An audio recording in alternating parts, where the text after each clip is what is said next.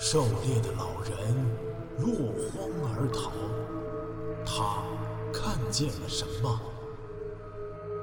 风景区内群蛇频频伤人，他们为何如此狂躁？装备精良的科考队出现在这里，又是为何而来？神秘的大自然到底在向我们隐瞒什么？武夷山惊心动魄七十二小时，带你感受一场逼近死亡的旅程。第三日，土匪洞。江大林减速拐过一个弯儿，车轮吱吱打滑，碾过泥浆。这是海拔五百米以上的盘山道，路面只有四米多宽，刚好能够容纳两车对开。道路左边是黑沉沉的盘龙山体，右侧则是悬崖，只是在崖边象征性的拦了一排低矮的石桩。雨夜中，在这样险峻的山道行驶，就连老司机都没有这个胆量。一旦出现闪失掉下悬崖，势必车毁人亡。江大林双手牢牢地把住方向盘，眼睛紧盯着前方，不敢有丝毫的分神。雨刷来回刷动着雨水，重复着单调的哗哗声。远光灯下，前方山坡上突然蹦出了一个黑乎乎的东西，砸在路上，接着径直飞向了车头。那是一块坠落的山石。江大林本能的踩了一脚刹车，同时向右打了一把方向。砰的一声闷响，脸盆大的山石擦着左侧车身滚到了车后，但车轮却在湿滑的泥浆里剧烈的打转，后车身直接甩向了崖边。好在一个石桩卡住了后车板，咣的一声，车身剧烈震动了一下，停了下来。江大林狠狠地拉上了手刹，熄了火，抓起手电筒跳下车查看。时装断裂成了两截，后侧翼板被撞得凹进去了一大块，车的右后轮已经一半悬空了。江大林的心砰砰的乱跳，好险，生死只差一线了。车厢里突然传来了一声呻吟，江大林大吃了一惊。几乎不敢相信自己的耳朵。谁？他大喝一声，猛拉开了后门。江大哥。手电光下，明明怯生生的看着他，他蜷缩在座椅下方，像一只受惊的小猫。你你！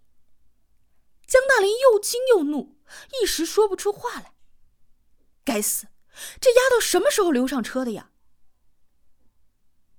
江大哥，你你别骂我。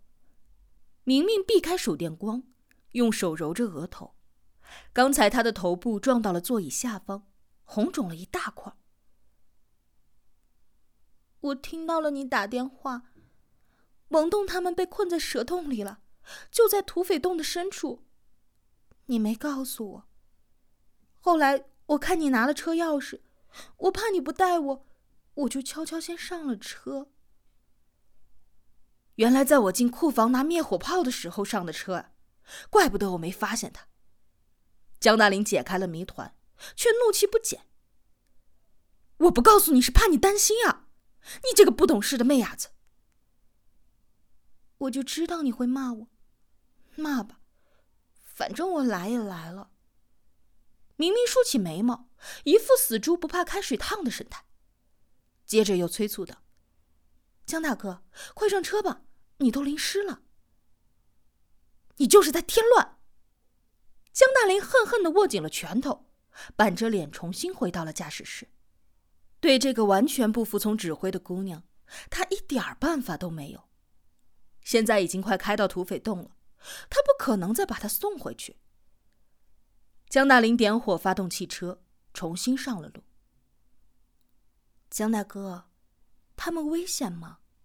明明忍不住问。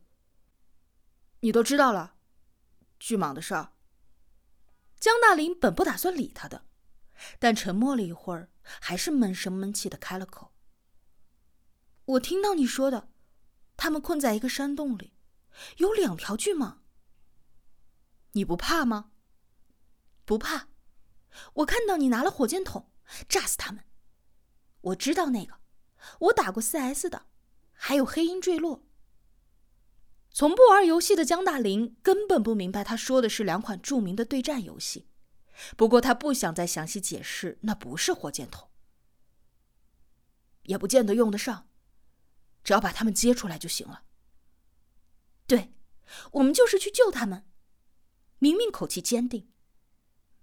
我们，你能干什么呀？你就只是累赘。江大林毫不客气的下了结论。等一会儿到了。你不许出来，就给我待在车里，听到了没？听到。明明顺口答应了一声，随即又找了一个理由。我不下车，那谁帮你照手电筒啊？不用你照，我有头灯。那，那我帮你拎炮弹吧。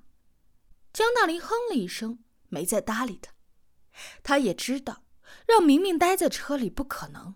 说了也是白说。车速减慢了，山道到了尽头，再往前是一片黑沉沉的岩石群，在雨天的夜幕当中，像是一群怪兽一般的狰狞。江大林在一片泥泞的草地刹住了车，熄火。土匪动到了，他扫了一下夜光表，十二点零五。临下车前，江大林拨打了王栋的手机。传来的却是您拨打的电话不在服务区的答复。他不想浪费时间了，立刻开始行动。江大林带上头灯，调节到了强光，把手电筒丢给了明明，随即将三枚灭火弹放进了一个帆布包，斜挎在肩上。另一发灭火弹则已经安装在了灭火炮的前膛里。他扛着灭火炮跳下了车。朝二十米外的土匪洞大步的走去，明明打着手电，一路小跑跟在后面。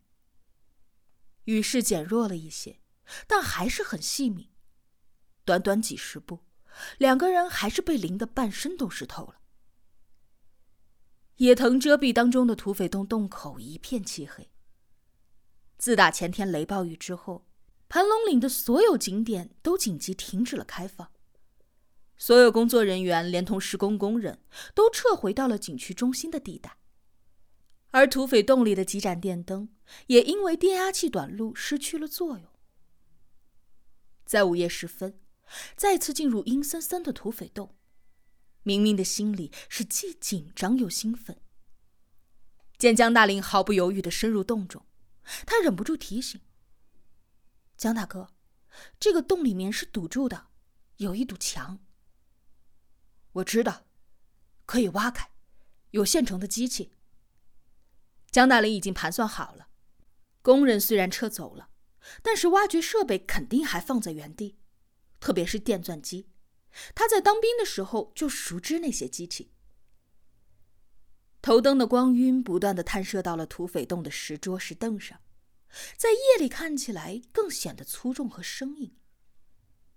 这些乱七八糟的东西，不知道是哪个部门搞来的，也不知道是真是假。江大林一边小心的前进，一边皱起眉头。突然，光线照到了一盏不亮的灯泡，他才豁然反应过来，暗骂自己憨头。既然没电，那电钻机要怎么用嘛？没多久，他们就走到了洞的尽头。地上靠岩壁旁乱七八糟的堆放着一批工具：电钻机、电动机、电缆线、铁斗车。那堵混凝土墙已经被凿下了一米多深，露出了支离破碎的干燥墙体。墙边半人高的土堆上竖插着一柄圆头铁锹。江大林暗叫一声：“侥幸啊！”他放下灭火炮和挎包，抄起了铁锹。明明瞪大了眼睛，不解的问道：“这就是你说的机器？”江大林苦笑了一声，从口袋里掏出手机递过去：“打给你男朋友，一直打。”随后往手心狠狠的吐了口唾沫，抡起铁锹开挖了。铁锹是工人用来铲碎土的，实在不是挖掘墙壁的合适工具。但江大林此刻没有别的选择。好在这混凝土墙已经挖了很深了，土质也果然如王栋在电话里说的那样松散不堪，一敲下去就碎块纷落。明明靠在铁斗车旁。一手拿手电照亮，一手用手机拨打起王栋的手机号。短促的嘟嘟嘟的声音，无信号显示。他没有泄气，一遍又一遍的继续重播着，眼睛却盯着江大林挥动的铁锹，心砰砰的乱跳。他就在墙对面了，快了，快要再次见到他了。